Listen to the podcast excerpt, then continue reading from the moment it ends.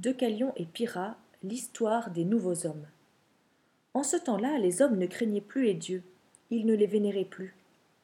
En ce temps-là, les hommes ne se respectaient plus les uns les autres, ils ne savaient plus s'aimer. Ils se jalousaient et se trahissaient, ils n'arrivaient plus à vivre ensemble, ils se querellaient et s'entretuaient, ils étaient devenus fous. Du ciel, Jupiter assistait chaque jour à cette déchéance et chaque jour sa colère grandissait. Un matin, elle éclata, terrible. Le dieu des dieux déchaîna les eaux du ciel et celles de la terre. Pendant neuf jours et neuf nuits, la pluie tomba en cataracte. Les éclairs lacérèrent le ciel obscur. Le tonnerre grondait à chaque instant dans les hurlements du vent. Les mers et les océans enflèrent, de la plus petite mare au plus grand lac, du torrent naissant au fleuve le plus majestueux, tous débordèrent et finirent par se réunir. C'est ainsi que la terre fut noyée, et avec elle tous les êtres vivants. Enfin, presque tous. Seul un homme et une femme, remarqués par Jupiter, elle pour sa piété, lui pour sa droiture, furent épargnés. Seuls les animaux marins subsistèrent. Des dauphins naviguaient entre les arbres des anciennes forêts. Des pieuvres et des petits poissons exploraient des maisons englouties. Des crabes, des coquillages et des oursins visitaient des jardins immergés.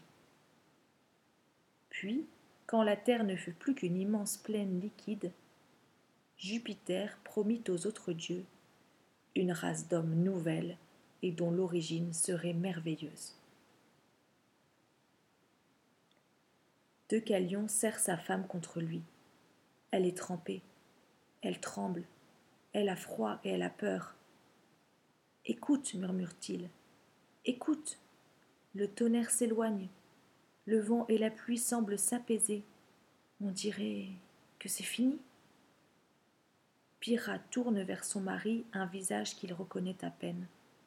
Elle essaie de sourire, mais ses lèvres tressaillent. Elle articule nous sommes vivants. Oui, souffle de Calion. Notre barque n'était qu'une coquille de noix au milieu de la houle et des typhons. Nous aurions dû être engloutis, continue Pyrrha. Pourquoi les dieux nous ont-ils épargnés? De Calion scrute l'horizon, à la recherche d'une réponse. Les flots, désormais assagis, s'étendent à perte de vue. La limite entre la mer et le ciel est incertaine. Tout est gris et silencieux. Seules quelques vaguelettes clapotent contre la coque de leur canot en bois. Nous sommes les derniers, Pyrrha, dit doucement de Calion, les derniers des hommes. Mais à quoi bon continuer si la terre entière a disparu? Pyrrha cherche au fond d'elle-même une raison d'espérer. Jupiter ne peut pas les laisser mourir ainsi après les avoir sauvés du déluge. Non, ce n'est pas possible. Elle se redresse et s'apprête à crier sa colère vers le ciel quand soudain, au milieu de tout ce gris, elle aperçoit une forme brune, un rocher. Là-bas, regarde s'écrie-t-elle. Je savais que Jupiter ne nous abandonnerait pas. Dans un ultime effort, Deucalion reprend les rames. Son échine est brisée et ses bras frissonnent d'épuisement. Lentement, la barque avance, et le couple éberlué reconnaît la forme majestueuse du récif. C'est le sommet du Montparnasse, murmure de Calion. Pyrrha ne veut pas croire ses yeux. Tu te souviens, avant, on ne le voyait presque jamais, il était toujours caché par les nuages. Alors les eaux ont vraiment tout recouvert, tout, conclut de Calion, et sa voix se brise dans un sanglot. Pyrrha essuie les larmes de son mari, essaie de le rassurer confiance de Calion. Je suis sûr que les dieux vont encore nous aider.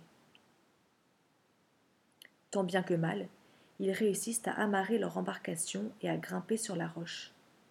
Ils trouvent refuge dans une faille où ils se blottissent, exténués. Avant de fermer les yeux, Pyrrha implore une dernière fois le dieu des dieux.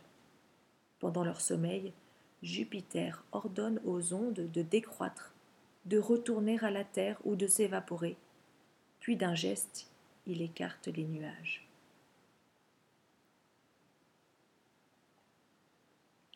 Un rayon de soleil taquine les paupières de Deucalion et le réveille. Il s'étire et sourit. Puis d'un coup, tout lui revient à l'esprit.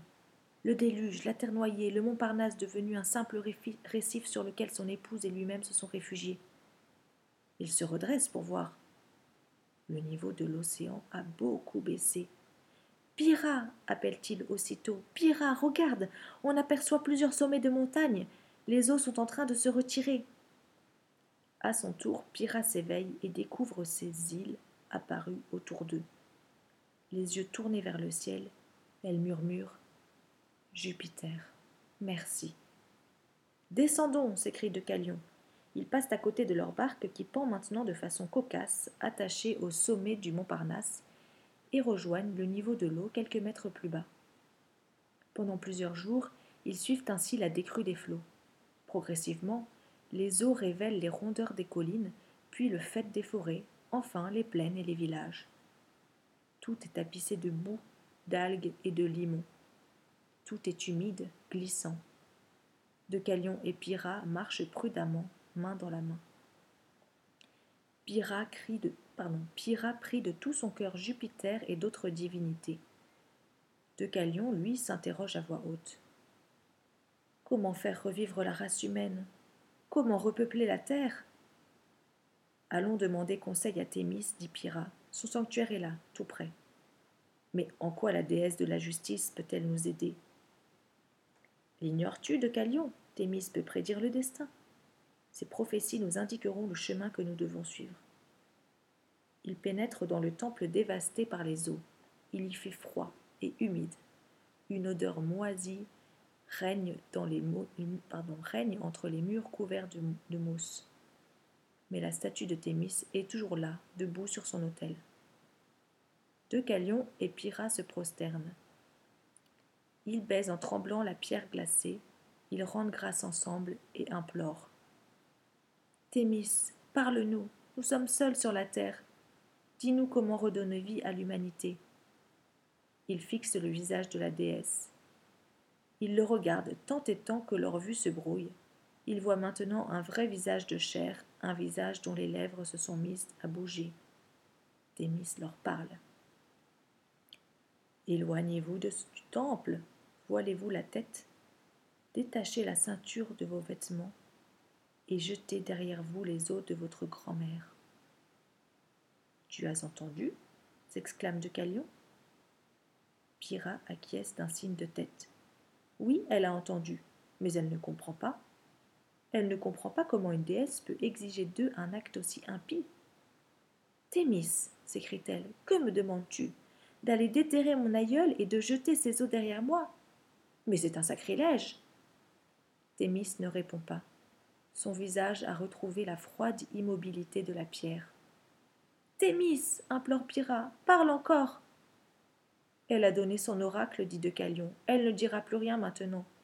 Mais peut-être son, son, message a-t-il un sens caché? Tous deux répètent à voix basse la phrase énigmatique de Thémis. Jetez derrière vous les os de votre grand-mère. Les os de votre grand-mère Longtemps les mots résonnent dans leur tête, incompréhensibles. Quel peut bien être cet ancêtre dont parle Thémis? La terre s'écrie enfin Deucalion. Notre grand-mère, c'est la terre, et ses eaux, ce sont les pierres. Devant l'amour dubitatif de sa femme, Deucalion insiste. Viens, l'incite-t-il, il faut essayer. Tous deux quittent le temple. Pyrrha voile son visage avec son châle. Deucalion utilise sa tunique de lin pour se couvrir. Il desserre la ceinture et avance côte à côte, sans se retourner. Il ramasse les pierres qu'ils trouvent devant eux et les jette par-dessus leurs épaules. Il se produit alors un phénomène étrange. Derrière eux, les pierres semblent se ramollir. Insensiblement, leur forme change, s'allonge, elles se boursouflent à certains endroits, s'affinent à d'autres. Comme dans des blocs de marbre que le sculpteur ébauche, des silhouettes humaines se révèlent peu à peu. Lentement, la pierre elle-même se modifie en os, tandis que ses veines deviennent veines du corps. Enfin, la boue attachée à la roche depuis le déluge se transforme en chair et sang. Les pierres jetées par Deucalion se métamorphosent en hommes et celles lancées par Pyrrha en femmes. Sans relâche, les deux survivants parcourent toutes les contrées, laissent derrière eux une multitude d'êtres humains. Ainsi, comme l'avait promis Jupiter aux autres dieux, la terre se repeuple d'une nouvelle race d'hommes dont l'origine est merveilleuse.